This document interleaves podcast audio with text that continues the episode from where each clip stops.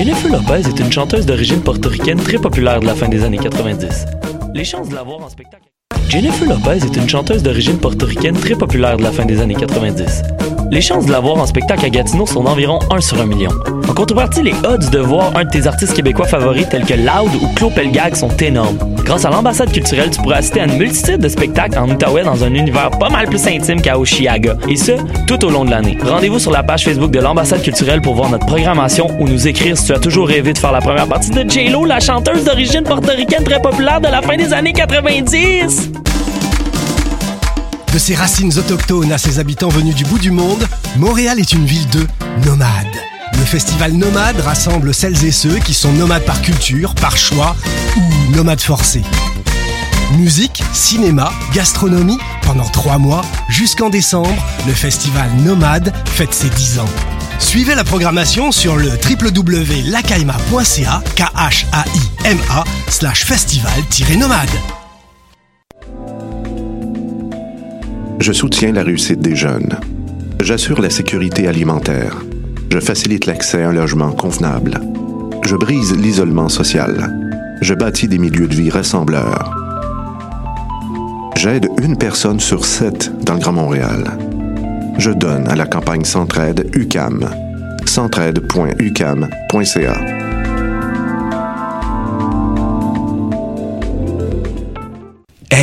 vous saviez que choc.ca ce n'est pas que du podcast C'est aussi 5 chaînes musicales 24 heures sur 24 pour vous accompagner partout. Rock, indie pop, hip-hop, musique francophone et musique électronique en écoute gratuite et à volonté. Pour les découvrir, rendez-vous sur le site de choc.ca sur l'onglet chaîne musicale. T'as raison, ma Brenda, c'est le résumé des nouvelles de la communication, du marketing, de la publicité et des médias en moins de 10 minutes. Chaque semaine, mets-toi à jour de l'actu, que tu sois professionnel du métier ou pas. T'as raison, ma Brenda, c'est le vendredi à 8h sur choc.ca. Le reste de la semaine en podcast et aussi sur Facebook. L'actualité prend jamais de congé, ça peut être facile de manquer, mais par chance, on est là pour vous faire un recap.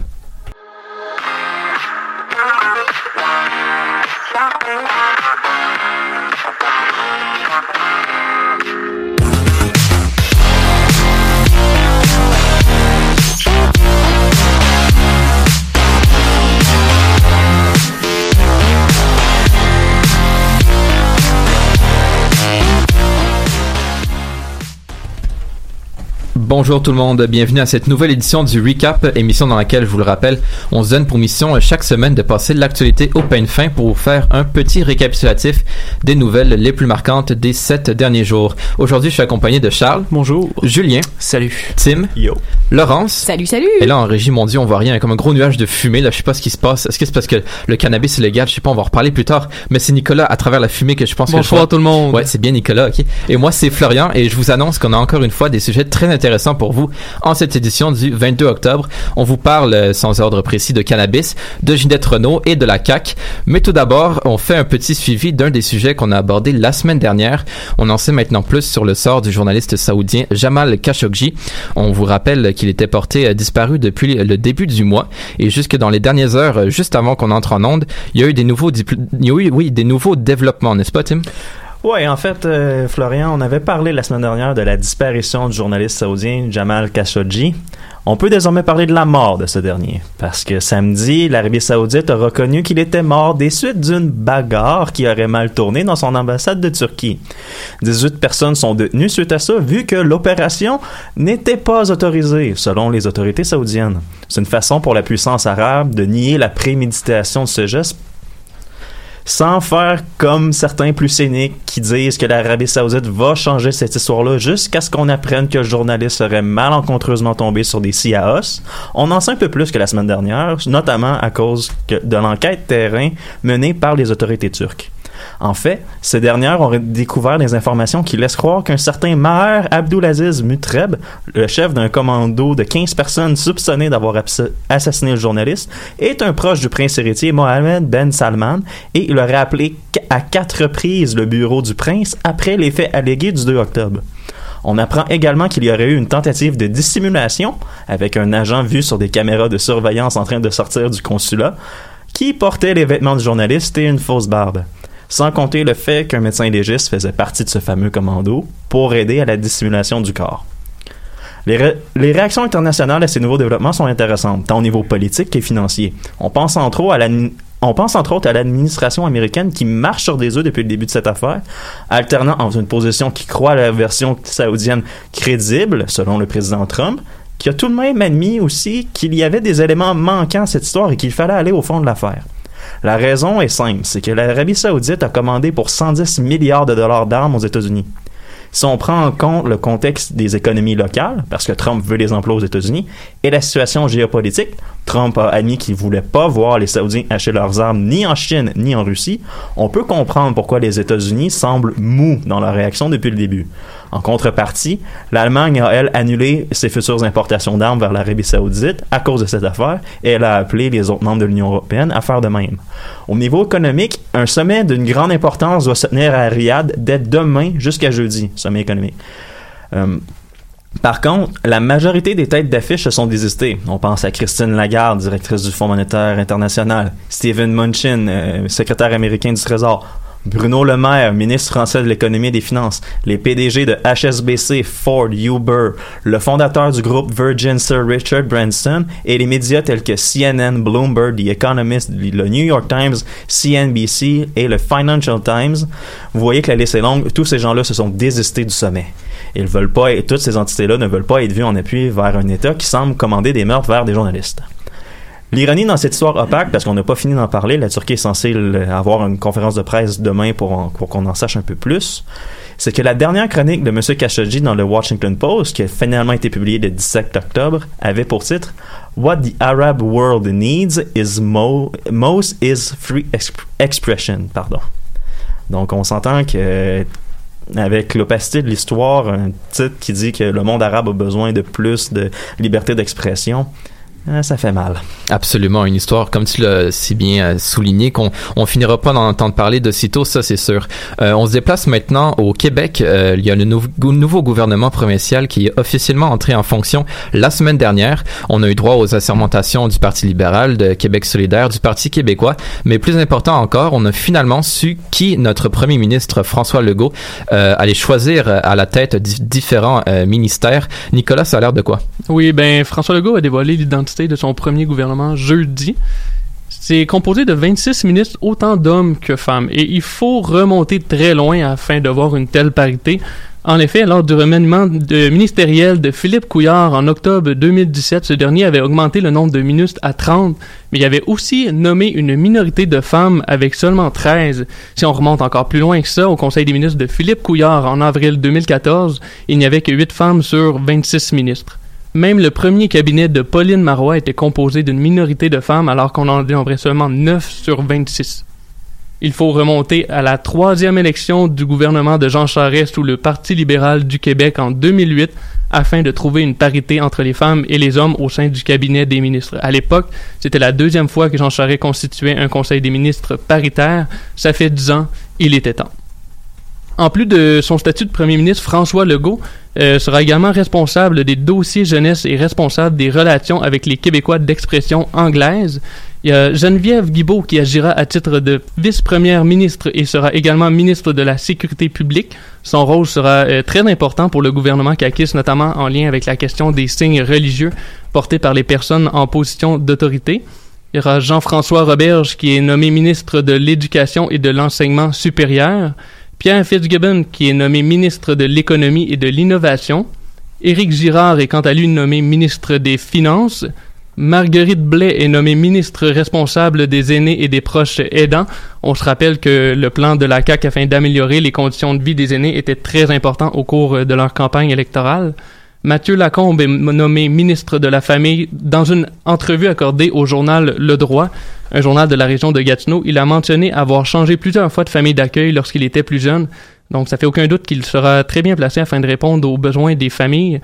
François Bonnardel est nommé ministre des Transports. Daniel Mécan sera ministre de la Santé et des Services sociaux sans aucune surprise de ce côté, puisque François Legault avait presque confirmé la nouvelle en cas de victoire caquiste. Marie-Chantal Chassé est nommée ministre de l'Environnement et de la lutte contre les changements climatiques. Ce sera intéressant de voir ce qui va se passer avec euh, ce ministère puisque la CAQ ne s'est pas présentée comme étant le parti de l'environnement durant la campagne électorale. Sonia Lebel est nommée ministre de la Justice, ministre des Relations canadiennes et de la francophonie, ainsi que ministre de la Condition féminine. Il ne faut pas non plus oublier qu'un total de 74 députés caquistes, dont François Legault aura la marge de manœuvre nécessaire afin de faire des remaniements si jamais il souhaite apporter des changements à son cabinet. Absolument, et tu le mentionnais sur certains points, sur certaines politiques, il demeurait un peu flou, donc euh, bien curieux de voir euh, ce que ça va donner ça. Euh, on va parler d'un autre dossier qui est parfois aussi plus flou, mais qui est plus clair depuis mercredi dernier, c'est la légalisation du cannabis. Mais tout d'abord, on va en musique avec Miss Fally de Lou Phelps.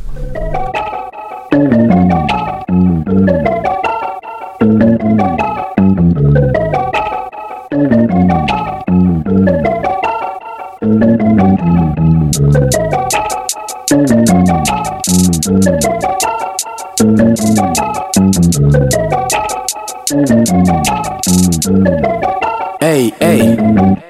First time I laid eyes on you, you smoking on a cigarette. From ashy to classy, complimenting your silhouette. Um, thicker than a bowl of oatmeal. You on the pole, I'm on the floor like a billionaire. Throwing all this cash. I'm about to run out, but tell you the truth, I don't really care. You've been driving me crazy. Rolling in a white Bronco. Got a chance to join the mafia. Loof ups on the head honcho. Fuego, not on fire, but I just took a swim in a pool full of gasoline. Not being thirsty. You just might be the sprite that a nigga might really need. Um, cause what's a king without a queen? What's a chance without a dream? Hey, what's a boss without a mission? Tell the truth, you fucking up my system, but in the right way. You still love it when I say that way. I'm trying to be more than amigo. I need that love for free. Oh, oh, girl, I got the scoop. If it's not too late, I want the sweet, sweet. Some like Kool-Aid. I'm not the type that got a type, cause if I had a type, I never have a girl. Cause you're not the type, I'ma bring on a date, so let me get that number. Uh, Miss Fatty Shorty, can you be the one? You the type that make these other niggas run. I know your time is precious, baby, you're incredible. I just, I just want you, want you, let me know. Miss Fatty, be mine. Miss Fatty, be mine. Miss Fatty, be mine. Miss Fatty, be mine. Miss Fatty, be mine. Miss Fatty, be mine. Miss Fatty, be mine. Miss Fatty. I'm a slave to the meat in the nighttime, feeling like a werewolf. If your kitty ain't scared of a beating, I can make you feel good. I got all these tricks in my green bag, got me feeling like a magician. Got brand new kicks, no heel drag, but I'm running like an Olympian. Turn it up, turn it up, baby girl, you already know what is up. Who knows what I got up in my double cup? Tryna have fun, I ain't tryna sober up. Um, I'm just tryna make a connection. Good, got me going to heaven. Wake up, smell that coffee, baby. Wake up, take that cocky, baby. Our situation feeling very particular. Me and my boys, we don't came from the bottom, we never stunt. Maybe on occasion, I'm just a so I'm too Haitian. Where I'm from, I'm a sensation. I got no game, but you love it. Remember seeing you up in the front row. Couldn't take my eyes off rack. In my city, they don't make them like you. So I'll never be going back. I'm not the type that got a type. Cause if I had a type, I never have a girl. Cause you're not the type, I'ma bring on a date. So let me get that number on. Miss Fatty Shorty, can you be the one? You the type that make these other niggas run. I know your time is precious, baby, you're incredible. Hey, I just, I just want you, want you, let me know. Miss Fatty, be mine. Miss Fatty, be mine. Miss Fatty, be mine. Miss Fatty, be mine. Miss Fatty, be mine. Miss Fatty, be mine. Miss Fatty, be mine. Miss Fatty, be mine. Be mine. Be mine. Be mine. Miss Fatty.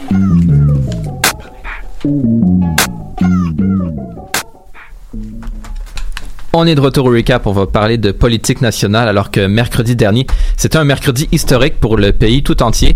Euh, au cas où vous le saviez pas, ben, le gouvernement de Justin Trudeau a légalisé le cannabis. Et euh, Julien, tu t'es sacrifié euh, pour les auditeurs du recap. Tu allé faire un tour dans les fameuses succursales de la Société québécoise du cannabis, la SQDC. Qu'est-ce que tu en retiens? Exactement, Florian. Ben écoute, euh, c'était une expérience assez unique, je dirais. Là. Ben, être là pour un des premiers qui, euh, qui assiste à cette conférence de presse puis à ce lancement-là, c'était assez spécial.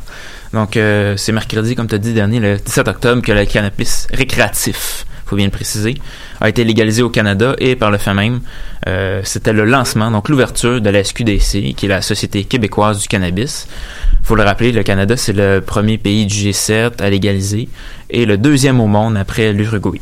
Mais bon, ce qui nous intéresse un peu plus, c'est en quoi ça consiste la, la SQDC. Donc, on veut attirer, dans le fond, en premier lieu, les consommateurs du marché noir vers le marché légal. On estime, on espère pouvoir en attirer à peu près 30% de ces consommateurs-là. Euh, les prix, faut dire, sont assez similaires. Euh, c'est sûr, parce que si on veut que les par expérience, là, ou? Non, non, non, je Ah, parle euh, selon la Ah, conférence de presse c'est bon. Ok, juste, ok. des euh, têtes dirigeantes de la SQDC, donc de la SAQ en même temps. Donc les prix, faut dire, sont très similaires. Euh, ça va de 5,25 kg jusqu'à 150 dollars pour 15 grammes, donc c'est pas très cher. hein. Euh, mais ça augmente assez vite, faut dire, ça augmente très très vite. Euh, puis il y a des contrôles de qualité assez rigoureux aussi, donc ça faut le préciser. C'est tout approuvé par Santé Canada. Euh, malgré tout, la SQDC, c'est sûr, ne sont pas là pour encourager la consommation. Il n'y a pas de dégustation qui seront offertes. Il n'y a pas de programme de fidélisation qui seront offertes, comme on peut le voir à la SAQ et dans plein d'autres endroits. Mais d'ici trois ans, on dit qu'on veut ouvrir entre 100 et 150 succursales de la SQDC. Euh, ce qui serait peut-être plus que le nombre de restaurants Saint-Hubert, qui en compte environ 120 jusqu'à Ah. maintenant. Intéressante comparaison, ouais. C'est un peu, ouais, c'est un peu paradoxal. Euh, on dit on veut pas encourager la consommation, donc euh, comme j'ai dit, il n'y a pas de, de- de dégustation et il n'y en a pas eu non plus à la conférence de presse. Rassurez-vous. Ah. Premièrement, donc la SQDC, il y a, il y a beaucoup de choix. Il faut dire, il y a vraiment beaucoup de choix. Il y en a pour tous les goûts, ça c'est certain. De base, on a trois espèces de cannabis. On a l'indica, qui est la sorte qui est un peu plus relaxante, qui mène à la somnolence, on dirait. Ensuite, on a la sativa, qui est celle qui est plus euphorisante, donc qui excite. Et ensuite, on a l'hybride, bon, qui est un mélange des deux, si on veut être euh, un peu relaxé et un peu euh, euphorisé, si on veut. Euh, ensuite, on a trois intensités, donc c'est soit modéré, moyen ou élevé, donc pour choisir son, son degré d'intensité de, de buzz, si on veut. Euh, il y a six types de produits. Donc, ça, c'est la, forme sous laquelle on retrouve euh, le cannabis de la SQDC. Donc, soit en fleurs séchées, euh, moulues, on a pré-roulé aussi, donc on a déjà des joints pré-roulés. On a des huiles, on a des atomiseurs oraux et des pilules. Et avec ça, on a 10 saveurs. Et oui, 10 saveurs. Ça va de citronné. On a saveur moufette aussi. Ah. Ça, c'est Je assez sais pas, ça, ça m'attire pas, ça, on dirait. je non, pas. ben moi non plus, ça, ça m'attire pas, mais bon, faut croire qu'il y en a qui, vont être attirés par ça. Va de moufette. Euh, ensuite, on a sucré, on a fromagé, boisé. Le plus spécial pour moi, c'est pas moufette, c'est diesel. Ah. On a une saveur de, de gaz. Ça, c'est un, c'est un peu bizarre. Mais on imagine qu'il y a des gens que ça va, ça va les intéresser, ça va les attirer. C'est pour les sensations fortes. Ouais, évidemment. ouais, vraiment. Là, sniffer du gaz, là, ou fumer du gaz, ben, ça a l'air que ça pointe. Ouais, une marque commanditée par Vin Diesel, d'ailleurs, on y paraît. On m'a dit qu'à la. Ouais, Merci Florian. ouais, de rien. Merci pour ce, ce jeu de mots. Ensuite, bon, on va prendre notre sérieux. Ensuite, on a euh, fruité, terreux, épicé et finalement euh, floral. Donc, euh, il y en a vraiment pour tous les goûts, comme j'ai dit. Puis c'est un peu paradoxal. On veut pas encourager la consommation, mais on offre tellement de choix, tellement de gammes que c'est sûr que, n'importe qui va y trouver son compte. Euh, il y a plusieurs règles, par exemple, euh, des règles d'achat à la SQDC. Donc, c'est 18 ans et plus, c'est sûr, comme l'alcool. On a un maximum de 30 grammes par achat. Ensuite, on peut avoir à la maison un maximum de 150 grammes de cannabis. Ça, c'est pas par adresse, c'est vraiment à la maison. Donc, si maintenant vous avez une maison et un chalet, ben, c'est 150 grammes pour les deux endroits combinés. Ok, je prends des notes, merci. Ok, Oui, c'est ça. Euh, ensuite, on a le droit d'avoir maximum 30 grammes sur soi, donc euh, sur, sur la rue quand on se promène. Faut, euh, si maintenant j'apporte le design maintenant des succursales, donc à quoi ça ressemble, je dirais que ça- c'est très moderne et c'est très chic. Euh, beaucoup de, de, de télévision, on a des écrans tactiles pour expliquer aux gens, on a euh, ben ça, je dirais que cet aspect-là d'explication aussi, c'est vraiment omniprésent. Donc, que ce soit sur les tablettes, que ce soit sur les télévisions, même des petites pancartes, il y en a vraiment partout. Donc, vraiment pour sensibiliser les gens à c'est quoi le cannabis, c'est quoi les effets. Ça, c'est, je faudrait que c'est très bien réussi. La, mission de sensibilisation de la SQDC est assez réussie à ce point de vue-là. Euh, ensuite, il y a beaucoup de, bois, c'est très épuré. Vraiment, là, c'est très propre. Euh, pour y avoir été la, la veille à la conférence de presse, on se croirait un peu dans un magasin de produits naturels. C'est à ça que ça C'est un ressemble. peu ça quand tu penses. C'est des ça, ouais. C'est des, vraiment des produits naturels avec tous les pots. Ça ressemble un peu à des, des antibiotiques Adrien Gagnon. là. C'est vraiment à ça que ça ressemble, honnêtement. Euh, pour l'instant, on a 12 succursales qui sont ouvertes depuis le 17 octobre. En majorité, c'est dans les régions métropolitaines de Montréal et Québec, mais on a aussi, on en a aussi dans certaines villes comme Saint-Jean-sur-Richelieu, Rimouski et Trois-Rivières. Mais comme j'ai dit, on veut en ouvrir vraiment beaucoup plus, de 100 à 150 d'ici trois ans. Mais à noter qu'il n'y en a aucune sur le rive sud de Montréal. D'accord, merci beaucoup pour euh, ces précisions, euh, Julien. J'avais une petite question. Ouais. Euh, Est-ce qu'ils vont faire comme à la SAQ, là, des petites palettes de couleurs là, avec les sortes, puis... euh, Euh, des palettes de couleurs, non, je pense pas. Je pense, pense que euh, je pense pas qu'ils vont vraiment euh, créer cet effet-là de, de- d'attirer l'œil, de, de vraiment ça, ouais. attirer. Là. Je penserais pas parce qu'ils ont été vraiment clairs là-dessus qu'ils veulent pas encourager la consommation. Mais bon, on verra Ouais. d'ici quelques années là, si ça pogne pas autant que, que c'est supposé pogner? Peut-être que ça va devenir plus marketing. On sait pas. Mais en même temps, avec les, les 10 saveurs telles que c'est présenté, c'est quand même bien expliqué aussi, comme qu'est-ce que tu peux rechercher, tout En effet. dépendant. Non, Euh, ouais, c'est ça. Il y a quand même une différence entre l'odeur de diesel et l'odeur de citron, tant qu'à moi, là. Ouais, ouais, c'est-. Oui, mais oui, mais ça fait partie Mais c'est des propre à chacun. mais c'est clairement pour faire concurrence encore plus au marché noir aussi. Ça peut avoir l'air beaucoup de 10 saveurs, peut-on dire, mais en même temps, sur le marché noir, écoutez, guys, il y en a 60, 70 facilement. C'est ça, c'est faut, faut égaliser un petit peu ça quand même. Là, est-ce que tu parles par expérience, là? Ben, on Oh. fait tous des expériences Ah, dans la ok. vie, mon cher. Ok, c'est bon, c'est bon. C'est bon. Ben, tu t'abordais l'aspect marketing, évidemment. Ouais. Euh, la légalisation aurait évidemment des répercussions économiques. C'est d'ailleurs, c'était d'ailleurs un des principaux arguments en faveur de l'adoption de la loi. Et euh, ben, Charles, tu nous en parles un peu plus en détail dans ton récap économique. Oui, un recap économique d'une seule nouvelle. On va y aller. On va reprendre le flambeau que Julien, de, de Julien, pardon, pour continuer de parler de cette journée historique qui était le 17 octobre, soit la légalisation de, de la marijuana. Mais on va parler de la bourse de Toronto, où les principaux indices canadiens euh, de producteurs de cannabis euh, sont euh, cotés. Euh, dans le fond, depuis le jour de la légalisation, euh, la valeur des actions de ces producteurs de cannabis canadiens comme Canopy Growth, Aurora Cannabis, Tilray, Afria, Exo, qui est le principal fournisseur de la SQDC d'ailleurs, ben, tous ces indices ont chuté drastiquement à la bourse de Toronto au courant des cinq derniers jours. Canopy, le plus important producteur au Canada, a vu son titre passer de 76 dollars jusqu'à presque 54, qui est une chute considérable. Puis les autres compagnies ont tous aussi vécu une chute similaire au courant des derniers jours, comme je disais tantôt. Aujourd'hui encore, tous les titres ont baissé de 8 à 15% à la bourse, ce qui est, comme je disais encore, très beaucoup. Pardon, ce que je dis beaucoup depuis le début, c'est énorme. C'est une grosse perte, mais pourquoi? Euh, les investisseurs pourraient avoir retiré les profits réalisés depuis l'achat des euh, titres. Dans le fond, il, y avoir quelques années, il peut avoir c'est depuis 2010 dans le fond que par exemple Canopy est euh, coté. Mais ils ont dans le fond ils ont décidé de retirer leurs investissements pour pouvoir prendre les profits dans le fond qu'ils ont déjà réalisés en raison peut-être des prévisions des, des différents analystes. Puis qu'est-ce que je veux dire par analyste? Je parle des analystes financiers de différentes institutions comme Desjardins, CIBC, etc. Selon ceux-ci, la production du produit pourrait atteindre de 210 à 300 tonnes par an, tandis que la demande se retrouvait entre 600 et 800 tonnes. Statistique Canada prévoit une demande de 733 tonnes par an.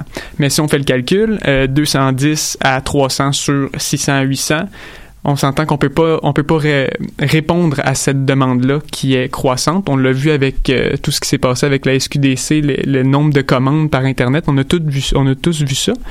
Euh, D'ailleurs, j'ai un exemple. À Terre-Neuve, il y a déjà des magasins qui ont fermé leurs portes parce qu'à cause d'une rupture de stock. Ça, c'est juste depuis mardi, hein, de- depuis mercredi, pardon. Donc, euh, c'est à cause de ces ruptures de stock-là que les investisseurs ont eu le réflexe de, dans le fond, retirer leurs profits, ce qui a fait baisser le prix de leurs actions. C'est drastique, mais l'industrie a pas vraiment à se plaindre en fait. Euh, on va y aller, on va, on va faire un recul, on va y aller sur un an. Euh, prenons la valeur boursière euh, des quatre, ben, des, des principales, des principaux producteurs de cannabis au Canada, comme je disais tantôt, les mêmes compagnies, sauf que qui s'approchent de la, la capitalisation boursière dans le fond de ces compagnies-là s'approche de 45 milliards de dollars. Si on prend les 140 différents producteurs au Canada, c'est 60 milliards de dollars de capitalisation. C'est pas rien. Euh, c'est une industrie qui depuis un an a le vent dans les voiles. J'ai pas trouvé de jeu de mots avec le cannabis, malheureusement, désolé.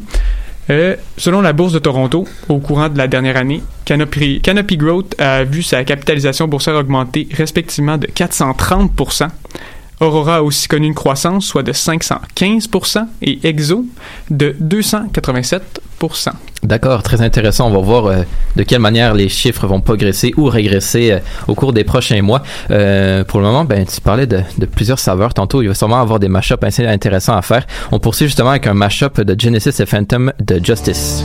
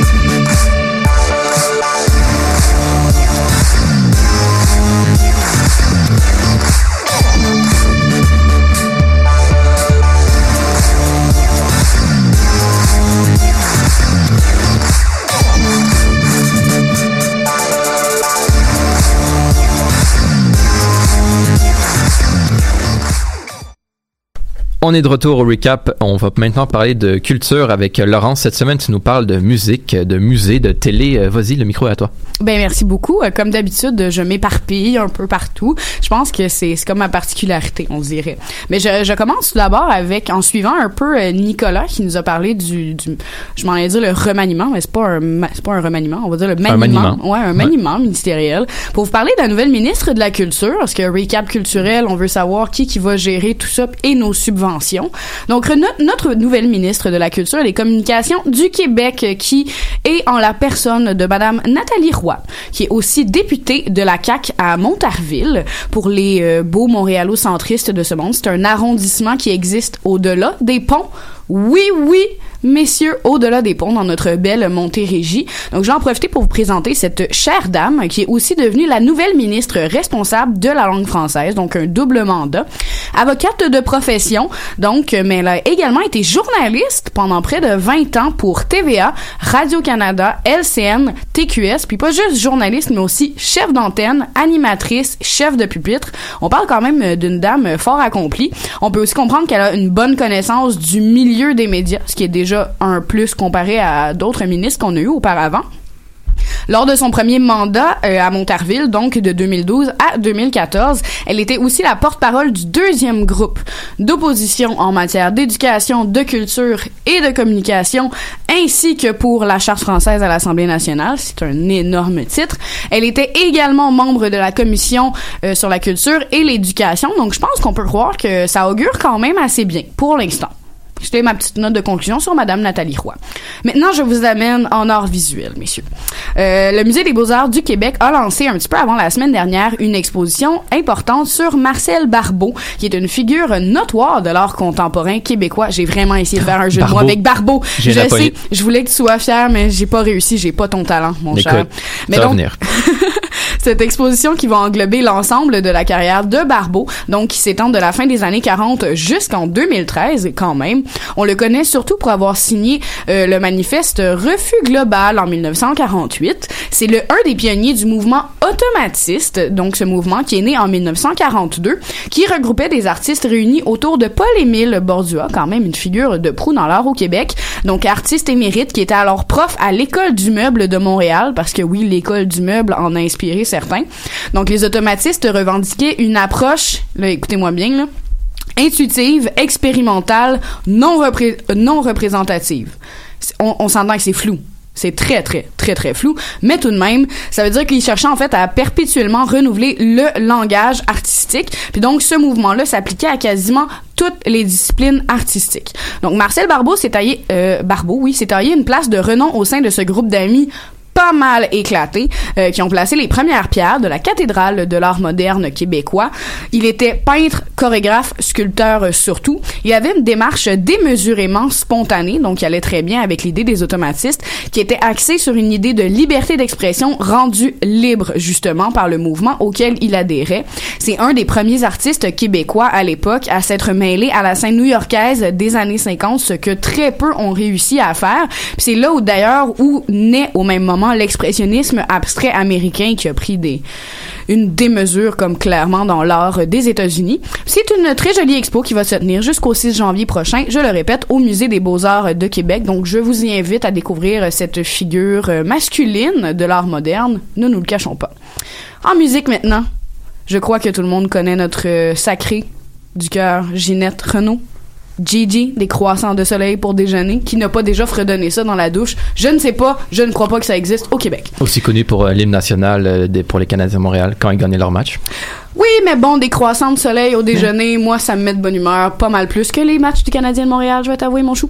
Mais donc, présenté jeudi dernier devant les médias à la demeure de notre Gigi national, c'est son premier album en 8 ans. Ce sont 13 chansons inédites, ce qui est quand même fort pour une dame de 72 ans, rappelons-nous-le. Donc, il est intitulé À jamais. C'est un opus qui se veut testamentaire, selon ses dires. La grande dame sait que, que ses jours sont pas comptés, mais quand même qu'il en reste, qu'il en reste moins qu'il y en restait, mettons. Euh, ça fait état de collaborations étonnantes, dont une avec Grand Corps Malade, quand même, le slammer français, qui a écrit la chanson Un être humain, qui va donc paraître sur cet euh, album-là. pour lequel on n'a d'ailleurs pas encore de date de sortie, mais on sait que l'enregistrement est terminé, sauf que Gigi, elle est, elle est fantastique. Elle va même sortir un album en anglais bientôt. Fait qu'elle va comme faire coïncider les deux sorties d'albums en même temps pour faire un beau bloc de Ginette Renault. Moi, je trouve ça fantastique, ça m'inspire, ça m'émeut. Là maintenant, je vous amène à la télé. C'est passé beaucoup de trucs en télévision cette dernière semaine. Euh, tout d'abord, on a annoncé, ben j'avais déjà parlé il y a deux semaines, je crois, de la fin de House of Cards, une des séries fortes de Netflix. Et maintenant, c'est une autre série clé qui qui prend le bord, on pourrait le dire. Donc en 2019, c'est bel et bien Orange is the New Black. Grande tristesse pour ma part.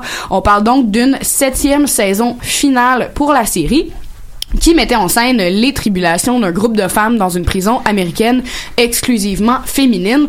Quoique ça a peut-être changé, je dois avouer que j'ai pas regardé la sixième saison, faute de temps. On avait senti un léger relâchement euh, lors de la saison 3, qui avait finalement regagné en intensité dans la saison 4, encore plus dans la saison 5. Ça avait complètement viré de bord, c'était incroyable. Cette comédie dramatique-là avait été lancée en juillet 2013. Elle était inspirée, oui, oui, d'une histoire vraie, messieurs, des mémoires, en fait, d'une ancienne prisonnière, des mémoires qui sont parues en 2010. Cette série-là a quand même été nommée deux fois dans la catégorie meilleure série au prix Emmy. Je crois qu'ils vont d'ailleurs tenter la chance pour la euh, saison finale. Même si on n'a pas encore de date de sortie de cette ultime saison, on peut quand même présumer que ça va sortir en juin 2019 puisque toutes les autres saisons auparavant sont parus en juin. Encore une fois, en télé, je sais que ça va réjouir euh, au moins une personne autour de la table. Netflix a mis en ligne, vendredi dernier, la troisième saison de Daredevil. Ce charmant justicier, jeune homme aveugle et torturé, qui veille sur le quartier de Hell's Kitchen à New York. Donc une troisième saison fort attendue en fait. Donc on parle d'un justicier masqué, certes, mais surtout aveugle, pour ceux qui connaissent pas, qui répond au nom de Matthew Murdock, qui est interprété par Charlie Cox. Donc, on, on retrouve, en fait, dans cette série-là, euh, on le retrouve après la série The Defenders, qui était également sur Netflix, où il œuvrait avec des comparses vengeurs au pouvoir éclectique, ou dans le dernier épisode, attention aux divulgateurs, est-ce que vous êtes prêts? Un bâtiment complet s'écrasait sur lui pas deux étages, pas trois, un, un building complet, un gratte-ciel de New York qui s'abat sur quelqu'un. Ça, ça doit scraper ta journée quand même. Ben, mettons qu'il allait pas fort. Mm. Honnêtement, ça allait pas très bien. Le premier épisode, on le reconnaît pas. Moi, j'ai fait le saut, je pensais que c'était comme juste une patate enflée, mais non, c'était Matthew Murdock, j'en revenais pas. C'est En incroyable. même temps, avec le masque, ça peut être difficile des fois. hein. Ben là, il était sans masque, le Mm. masque Ah. fitait plus, il Ok. avait la face Ah. trop enflée, voyons. C'est ça. Mm. Voyons, Hey, c'était c'était- c'était vraiment débile.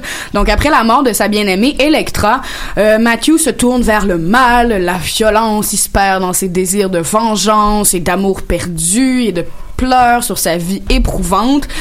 Un jeudi, un jeudi habituel, en fait. Ah, ben, ça a l'air. Il me semble qu'à l'UQAM, c'est un peu moins Ah. rough, par contre, mais je sais pas, on est peut-être pas euh, dans les mêmes coins, dans les mêmes pavillons. Qui sait? Puis en plus, on découvre, on a vraiment des nouvelles découvertes sur sa vie familiale. C'est un des points tournants dans cette saison-là. C'est aussi le retour très attendu du personnage de Wilson Fisk, qui était l'antagoniste de la première saison. Un retour fort attendu, mais à mon avis vraiment effrayant, parce qu'on parle de jeux psychologiques, de torture, de magouilles politiques infinies. C'est comme on dirait que ça me rappelle quelque chose de la politique, là. La télé, la vraie vie. Où est le lien? Est-ce que, est-ce que c'est différent? Je ne sais pas, je ne sais plus. Ben, avec qu'est-ce que les États-Unis ont voté il y a quelques années, ben, ouais, ok. Ben, mettons, on voit quand même qu'il y a clairement un lien. Mais bon. C'est un peu différent, par exemple. Un tout petit peu. Comme Là, tu me coupes dans mon envolée lyrique, Hey, Charles. Ça va pas bien, là. il se bat pas contre un super-héros aveugle. Tu sais, c'était juste ça. Ben, on le sait lien, pas. Peut-être qu'il y a quelqu'un qui œuvre dans l'ombre, Charles. Il y a peut-être quelqu'un qui œuvre dans l'ombre dans un petit costume en latex. On le sait aveugle. pas. Mais oui. Peut-être que nous, on est aveugle, c'est pour ça qu'on le voit pas. Oh my Pense-y, god. là. Pense-y. Mais quelle théorie. Ok, Laurence poursuit avant qu'on s'éloigne, là, parce que. Ah, mais Ouais. gars, je m'éparpille déjà, Ok, on peut s'éparpiller en gang aussi, ça me dérange pas. Donc, euh, je me suis pas encore rendu au bout de cette troisième saison, mais mon Dieu que ça brasse. Il meurt à la fin. Ben, écoute, Non, si c'est la vie. euh, mon micro est ouvert. Ben, Comme il y a une quatrième saison qui a été confirmée, j'ai comme l'impression que. Mais en tout cas, mais merci de ta blague, c'était quasiment fort apprécié. Donc, je conseille aux amateurs de y regarder cette saison-là, euh, qui étonne encore de par sa réalisation que je pourrais qualifier d'audacieuse, notamment par rapport à certaines scènes où Fisk côtoie un nouveau personnage qui est très très bien connu dans l'univers de Daredevil. C'est, c'est, je trouve à date le meilleur épisode de, de la saison, donc je vous encourage. Ça se déguste bien, c'est beau, Matthew Murdock est très joli. Fait que tu sais, que dire de plus? Bon, ben, Charles, est-ce que tu avais un commentaire? Je sais que t'attends depuis tantôt de comme Ouais. prononcer. euh, Ben écoute, tu as tout dit. C'est Oh! Ouais, tu as tout dit. Euh, c'est incroyable. Moi, je suis un grand fan d'ailleurs. Vous le savez tous. Je suis un grand fan de Marvel puis de ces séries-là. Je trouve que Daredevil, c'est probablement un des chefs-d'œuvre de la compagnie. C'est pas Marvel Studios qui fait, par exemple, les films au grand écran. Mais quand même, je trouve que c'est la plus belle réalisation au au niveau cinématographique, je dirais, de Marvel. Je suis quand même très d'accord avec Charles, ce qui arrive pas souvent, donc je pense que c'est important de le souligner. C'est vrai. Mais bon, dernier petit pan de ma chronique. Le 16 octobre dernier, mes amis, on célébrait les noces d'argent du peuple québécois avec la série La Petite Vie. Wow. Oh boy. La Petite Vie, donc à l'honneur dans cette belle cérémonie des entrées de pâté chinois tout croche, des blagues parfois salaces qui ont peu mal vieilli en plat principal et crème de tapisserie louche aux cerises en dessert. Oui, oui, toute une cérémonie. Faut quand même rappeler que La Petite Vie euh, a œuvré devant un public d'environ 3 millions de personnes à l'époque, ce qui est phénoménal au Québec. On se rappellera toujours des perruques et des costumes, des sacs poubelles de Papa dans les 59 épisodes originaux et qui a étalé sur quatre saisons. C'est à noter aussi que La Petite Vie est la seule série québécoise à avoir franchi la barre des 4 millions de téléspectateurs, record qui a été établi le 20 mars 1995. Puis il y a également euh, trois petites émissions spéciales qui ont joué sur nos écrans par la suite, mais euh, qu'on l'a aussitôt cherché à oublier. Donc on va se concentrer sur la vraie petite vie. Donc euh, c'est une comédie qu'on peut qualifier euh, pardon, de Flyer, qui aura donné naissance à quelques-uns des grands comédiens du Québec, de par, à mon avis, des souvenirs comme pas enfuis aussi loin qu'on penserait, puis des incroyables moments avec la famille Paré et son entourage. Je nommerai euh, la Bamba et l'avarice de Reynald, alias Marc Labrèche, qui a volé mon cœur dans cette série-là, malgré sa perruque tout à fait horrible. Que dire des pâtés chinois et des cheveux? Bon Dieu! Les cheveux de Thérèse, messieurs, interprété avec brio par Diane Lavallée, qui était constamment accompagnée de Marc Messier, qui interprétait son conjoint, Régent Roux et pathétique. C'était vraiment euh, interprété avec brio. Euh, donc, euh, les éclats féministes et enragés aussi, certains diront qu'ils étaient prémonitoires. De Caro Paré, qui était joué par Guylaine Tremblay, je crois qu'aujourd'hui on la qualifierait de féminadie. Donc, c'est eh, peut-être que la petite vie, c'était comme ça a peut-être donné lieu à tout ça dans le fond. C'est peut-être à cause de ça qu'est née la lutte féministe. Et juste en le disant, j'ai envie parce que c'est aucunement vrai. Mais c'est pas grave, la blague était là. Puis naturellement, comment passer à côté du couple de Timé et Moment et de leur conversation verticale dans ce symbolique lit debout. C'est des beaux souvenirs, je trouve. J'en fais un petit peu un hommage parce que ça a quand même bercé mon enfance. Puis ça m'a tellement fait rire. J'ose pas le réécouter aujourd'hui, mais mon Dieu que ça m'a fait rire dans le temps. Donc c'est dans cet esprit de commémoration euh, de ce fleuron de la télé purement québécois, élevé à ce panthéon où l'émission côtoie les lancers comptes et les filles de Caleb de ce monde que le musée de Pointe-à-Calière a décidé de consacrer une exposition en ses murs à ce phénomène culturel à partir du 5 décembre prochain. Donc une expo qui a été créée par le musée Pop de Trois-Rivières. On va pouvoir aller faire des tests de personnalité pour savoir euh, qui nous ressemble le plus dans la famille Paris, pouvoir essayer les costumes, visiter la Chevrolet Impala de Popa ou le lit vertical. Donc on peut, on va souvent voir euh, des, des stories Instagram à ce sujet. Vous pouvez me croire. Donc je lève mon chapeau et mon verre de Château Ragout 2013. Si quelqu'un pogne le petit indice, je vous adore. À ses 25 ans, en espérant que tous nos auditeurs auront la chanson thème pognée dans la tête pour quelques heures. Wow, merci beaucoup pour ce recap, euh, Laurence, euh, qu'on l'emmène tout de suite à l'extérieur du studio. Elle est en train de perdre les pédales. Euh, pour le moment, si vous savez pas quoi faire ce soir, ben il y a la Daredevil. Il paraît que ça, ça s'agence bien avec le cannabis à la moufette. Je sais pas, on m'indique ça comme ça. On poursuit maintenant en musique avec You de Evidence. Music, as always, a lot of new music for this evening. Yo, that was the evidence joint you just played, right? Yeah, that was- yeah, I don't need very, love, so. Very dope. Yeah, Ev is Ev is definitely like becoming one of my favorite Word. MCs out there right now. Word up! Shout out to Ev, the whole dilated crew. Let's get back into some music. And, and I and I'm on the evidence uh, project too. Uh, but we, we did a banger, so it, it's gonna be coming through, coming through. You. Yeah. Yo, microphone check one, two. Yo, who's the one that's been running the race? Me. Who's the one that's been running in place? You. And who's the one you tried to find so tough, but the whole time was sitting right in front of your face? Yes. I'm on another level, I mean another label. Players don't die, we try luck at other tables. And when I lose, I learn I'm still winning major. I jump forward then back and through the missing stages. A perfect day to make a perfect entrance. A perfect sentence I can't perfect, but I just keep pushing pencils. No fake trace stencils, and do it all by hand so they have respect. I know the feeling when you're dealing with accomplishments. Wishing they would diss you instead of give you compliments. That's what made you who you are, not what you became. Part of being a star is getting burnt in flames. Kinda ill, the mind's a trip. 2020 when we broke, but blind when rich. I just see it as a sign, but kept rhyming instead. And keep lighting up these pads like Simon says. What? Who's the one that's been running the race? Me. Who's the one that's been running in place? You. And who's the one you tried to find so tough, but the whole time was sitting right in front of your face? Now I'm set, ready to jet. Now I'm set, ready to jet. Now I'm, now I'm, now I'm set, ready to jet, jet. One's a lonely number, two's the first loser. So how the fuck can you win? Become a drug abuser. Slapping these beats, I'm no snoozer. Six million ways to die, go ahead and choose one. We from the same block, but all we getting is the same guap. I think one of us needs to shine. Only room for one, one of us needs to go. A sinking boat and only one to survive. Caution at the real west side when I drive slow. First sign of tidal waves when you see the tide low.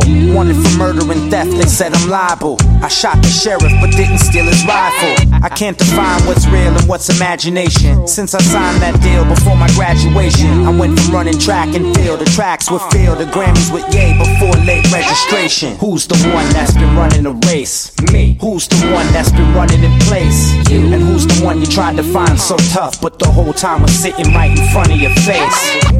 Now I'm set, ready to jet. Now I'm set, ready to jet. Now, now I'm set, ready, ready, ready, ready, ready, jet, jet. Fast forward, no kids, one car, no rollie, one crib, trips to Chile with cushion to Philly. Every journey starts with one step, that's on me. One foot in front of the other, like come on feet. One life, one love, at a G for one glove. For Mike, rest in peace, shot a bullet from one snub.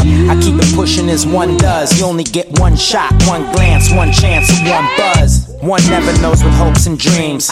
The farther we fly, the closer it seems. Back to the one square. All I need in this life is one snare. One mic, direct flight tonight, one airs. One of a kind, still one to my grind. And it's still one time for your motherfucking mind. And I know when I flow that the rain soon comes. See, you might win some, but you just lost. Lost. Who's the one that's been running the race? Me. Who's the one that's been running in place? And who's the one you tried to find so tough, but the whole time was sitting right in front of your face? Now I'm set, ready to jet. We number one. Now I'm set, ready to jet. Now I'm set, ready, ready, ready, ready to jet, jet, jet, jet, jet. Now I'm set, ready to jet. Now I'm set, ready to jet. Now I'm set, ready.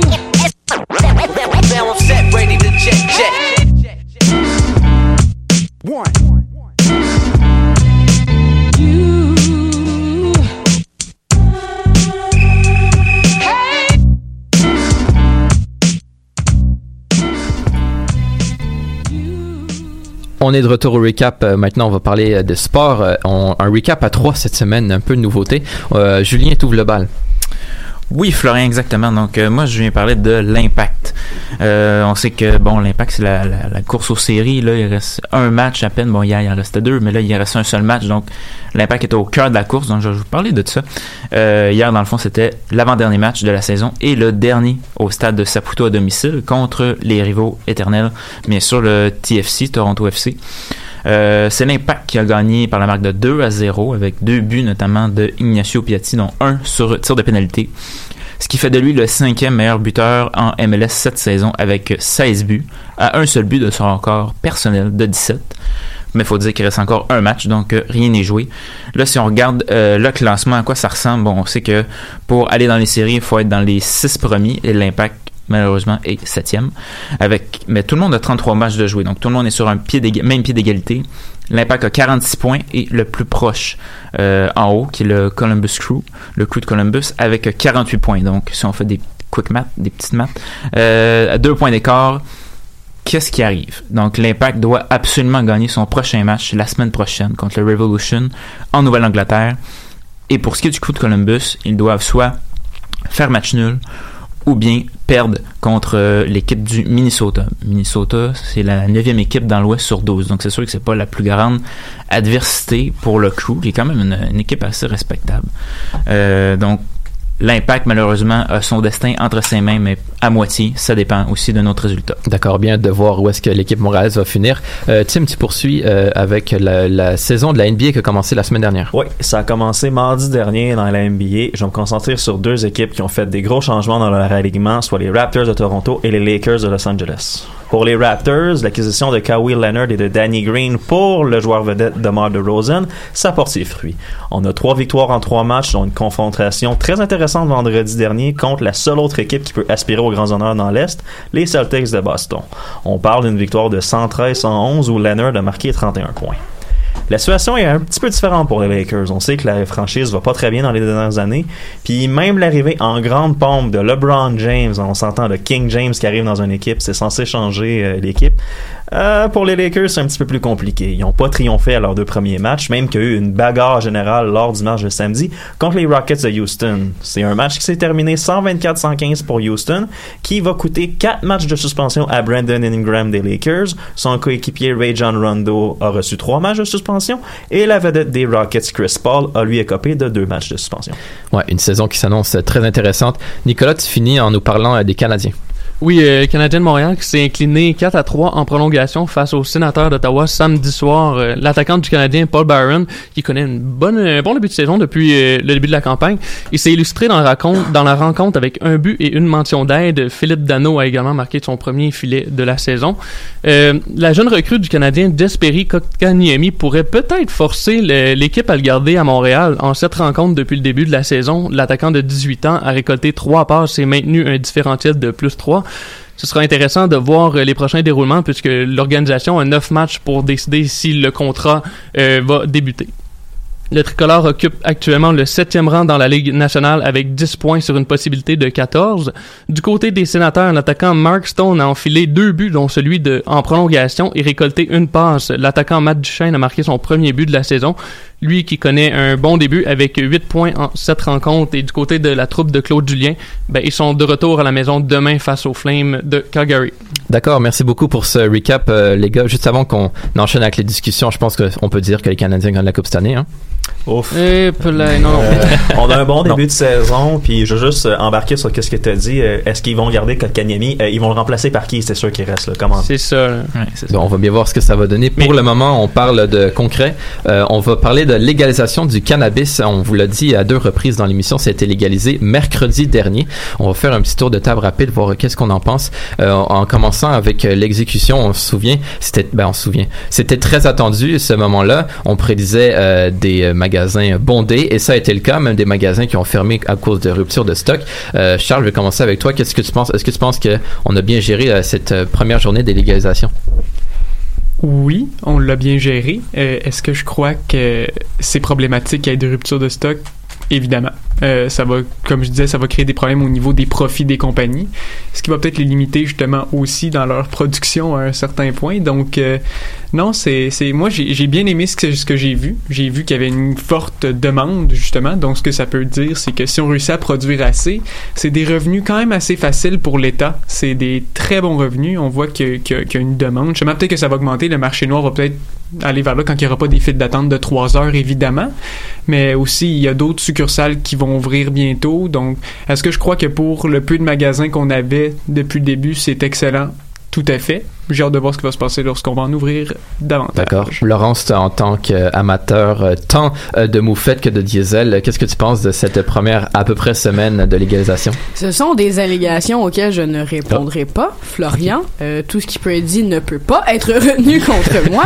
Mais donc, euh, je pense qu'ils ont étonnamment bien géré ça. Honnêtement, je dois avouer que j'ai été assez surprise du déroulement assez tranquille de l'affaire, outre les médias qui, qui ont tenté de comme quasiment euh, empenaillé le pauvre gars, euh, le premier qui était dans la file sur la Plaza Saint-Hubert et pour vrai les médias assis sur son auto et tout. On peut-tu se calmer, chers confrères, quand même? On sait que c'est important, mais reculer un petit peu. On doit tous respirer, puis on va tous y arriver. Le gars, a le droit de vivre, là, comment? Ben oui, mais quand même, il y en a, vra- il y a vraiment des médias qui étaient debout sur son auto. C'était vraiment spécial, là. Mais bon. Il aurait pas fallu qu'il fasse ça avec mon char. Ah non, moi non plus, mon Dieu Seigneur. Mais bon, Euh, sinon pour le reste, pour avoir euh, moi-même, je suis pas entrée dans une succursale, mais je suis passée devant parce que la curiosité euh, me tenaillait. Euh, c'est effectivement très sobre, comme Julien l'a dit. C'est très chic, c'est très moderne. Moi, j'ai trouvé ça assez dépouillé justement pour répondre aux besoins, pas de sensibilisation, mais juste pour pas faire comme les grosses affiches qui encourageaient ça. C'est sûr que c'était pas ça qui allait arriver, mais au moins c'est minime, c'est minimal. Les gens avaient l'air très compétents, les gens avaient l'air très heureux d'être dans la file pour aller faire ça. C'est sûr que 6h30 d'attente, comme il y a eu mercredi dernier à la succursale de la Plaza, c'est un petit peu trop quand même. Mais je pense que pour l'instant, au moins, ils sont bien débrouillés. Puis honnêtement, il est encore trop tôt pour parler de ça. On en a déjà tellement parlé, mais il faut attendre la suite des choses pour voir. Puis je crois honnêtement que ça va faire comme au Colorado la première année. Il y a un engouement la première année. Les gens vont l'essayer. Les gens vont capoter. Puis après ça, ben, ça va baisser. C'est ça qui arrive. C'est juste parce qu'il y a un gros buzz en ce moment. Buzz, bon de mots, bien joué. Euh, pour conclure sur le cannabis, je vois Julien t'a apporté un des carnets justement de sensibilisation. Laurence, tu le mentionnais, on Oui, cherche monsieur. vraiment à sensibiliser, sensibiliser oui, plutôt qu'à attirer l'œil ou attirer les consommateurs. Euh, est-ce que tu penses que ça va être efficace, Julien, cette, cette méthode de sensibilisation-là? Ben, je te dirais que le, le petit pamphlet, il est, il est pas gros, mais il est très concis. Il y a vraiment beaucoup d'informations. C'est très intéressant. C'est bon, euh, moi, quand je suis allé là mardi, il faut dire que suis pas vraiment un, un habitué de, de, de cannabis. Je J'en ai pas pris. Ah, tu peux le dire maintenant, c'est légal. là. C'est ça. Mais je je, je m'y connais pas beaucoup dans le domaine, faut dire. Puis euh, j'ai été vraiment surpris avec ce, ce petit pamphlet-là. J'en ai beaucoup appris. Puis euh, aussi beaucoup appris sur la SQDC. Puis c'est vraiment intéressant. là. C'est c'est très explicatif. On a, bon, comme j'ai dit tantôt, tu sais, toutes les sortes, tout, tout qu'est-ce qu'ils vendent. Mais on a aussi certaines pages avec, euh, bon, ça explique les interdits, les risques, euh, les règles d'achat. Donc, on informe vraiment les gens, tu sais, sur les, les produits, sur ce qu'on offre. Mais on, on informe aussi les gens sur c'est quoi les, les possibles risques de la consommation de ces produits-là. Charles, tu voulais ajouter quelque chose? Oui, mais moi, je trouve, je parle, on parle justement de sensibilisation, puis je trouve ça bien que, que ça soit légal, justement, parce que ça va peut-être donner un peu plus de marge de manœuvre aux scientifiques pour pouvoir étudier justement les effets néfastes que les produits du cannabis dérivés, le cannabis en général, oui. a sur le cerveau humain, Ça, c'est euh, clair. qu'il soit Ouais. mature ou non. On va en apprendre davantage, j'ai l'impression, au courant des prochaines années avec euh, la légalisation comme ça. Je trouve ça très bien. Mais aussi Ben, a- sur le cannabis il y a des- médical. mais- ça aussi, ça va être intéressant. Il y a des scientifiques qui sont déjà sortis dans les médias qui sont super contents parce que là, les subventions qu'ils vont être capables d'obtenir par Santé Canada pour faire les tests vont être d'être multipliées par beaucoup parce que justement t'as pu à justifier le fait ah ben là tu veux tester une substance illégale ça, là c'est légal donc euh, les subventions vont probablement les scientifiques euh, sont très très très très heureux de cette légalisation là D'accord. euh, ben justement, Julien, tu parlais de vouloir informer avec ce pamphlet-là. Ben, Parlant d'information, il y a un journaliste, on en parlait en début d'émission, qui, est- qui est supposément assassiné. Ben là, on sait qu'il a été tué, mais on sait pas encore dans quelles circonstances. Et puis, ben autour de la table, évidemment, on est tous, pour la plupart, en tout cas, on verra où la vie nous mène, mais pour la plupart, aspirants journalistes. Je me demandais ce qu'on en, ce en pensait d'une nouvelle telle où en 2018, il y a encore des journalistes qui se font assassiner comme ça, ben, quasiment en pleine rue. Là, on s'entend, ils visitaient un, un consulat. Euh, euh, je vais commencer avec Nicolas. Toi, qu'est-ce que t'en penses? Moi, je pense que c'est inquiétant, mais euh, en même temps, je pense que ça fait. Je veux pas dire que ça fait partie du métier, mais quand tu exerces ce métier-là dans des endroits, dans des zones de guerre, c'est certain que c'est risqué. Ce que je suis un peu déçu, c'est la façon dont l'Arabie Saoudite a géré la situation. Dimanche, ils ont changé de de- d'idée, genre deux ou trois fois. Ah, il a été tué à l'intérieur, finalement, il a pas été tué. Faudrait que ça soit genre clair et précis qu'est-ce qui s'est passé afin qu'on puisse euh, éviter que d'autres situations comme ça se reproduisent. C'est clair que les détails sont flous. Euh, les détails, ben, justement, tu nous les avais apportés tantôt. Tim, toi, qu'est-ce que tu en penses de, de, ce- de cette histoire-là? Euh, je suis pas le plus grand fan des théories du complot, là, mais dans ce cas précis-là, c'est dur de voir autre chose que le pouvoir en Arabie Saoudite qui a décidé de faire lui, il nous critique, ok, non, lui, il va te taire. Absolument. Ça ressemble Ouais. un petit peu trop à ça, puis c'est parce que l'Arabie Saoudite est tellement dans une position où ils peuvent rire d'à peu près tout le monde parce que ils ont le pétrole, puis ils veulent donner beaucoup beaucoup d'argent pour avoir des armes. Donc, tout l'Occident marche sur des œufs, c'est un petit peu le bordel. Là, on a l'Allemagne qui commence à réagir un peu. J'ai hâte de voir qu'est-ce que ça va donner, mais je m'attends pas à ce qu'il y ait des grosses conséquences. Laurence, qu'est-ce que t'en penses? Le mot de la fin t'appartient. Ben honnêtement, est-ce que je suis la seule qui a l'impression de voir un feuilleton américain policier genre qui Non, se déroule devant pas. nos yeux avec Mm. tous les derniers dévoilements, les hauts, les bas, c'est comme honnêtement un très mauvais épisode de 24 mais genre Jack Bauer qui est pas là pour sauver le monde. Euh, je trouve ça un petit peu étonnant, un petit peu effrayant. Je suis très mitigée par rapport à tout ça, c'est sûr que je trouve ça épouvantable pour la mort de ce journaliste là qui rappelons-le, s'était déjà mis dans des situations dangereuses auparavant. C'était quand même un ami très proche euh, de Ben Laden, messieurs, c'est ce qui est pas rien, honnêtement. Mais là, de voir tout ça se dérouler devant nos yeux, on dirait que l'Arabie Saoudite, pour une première fois, joue vraiment les méchants. On dirait vraiment une magouille qui a mal tourné, comme il y a quelqu'un qui a pas fait sa job là-dedans, c'est sûr Euh, et non, certain. non, non. Il, y a des, il y a des gens qui, justement, là, les gens que l'Arabie Saoudite a arrêtés, c'est probablement les gens qui vont porter le chapeau. Eux, c'est pas tant parce qu'ils l'ont tué, c'est parce qu'ils ont mal fait leur travail. C'est ça Mm. qui est comme vraiment complètement étonnant. On parle de comme un corps qui est peut-être démembré en 15 morceaux.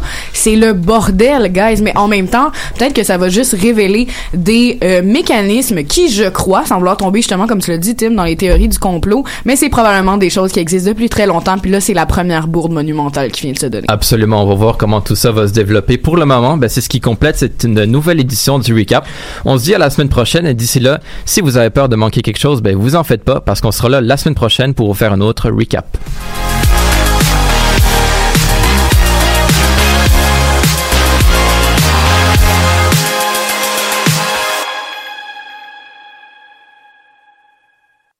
Podcast, musique, nouvelles. Vous écoutez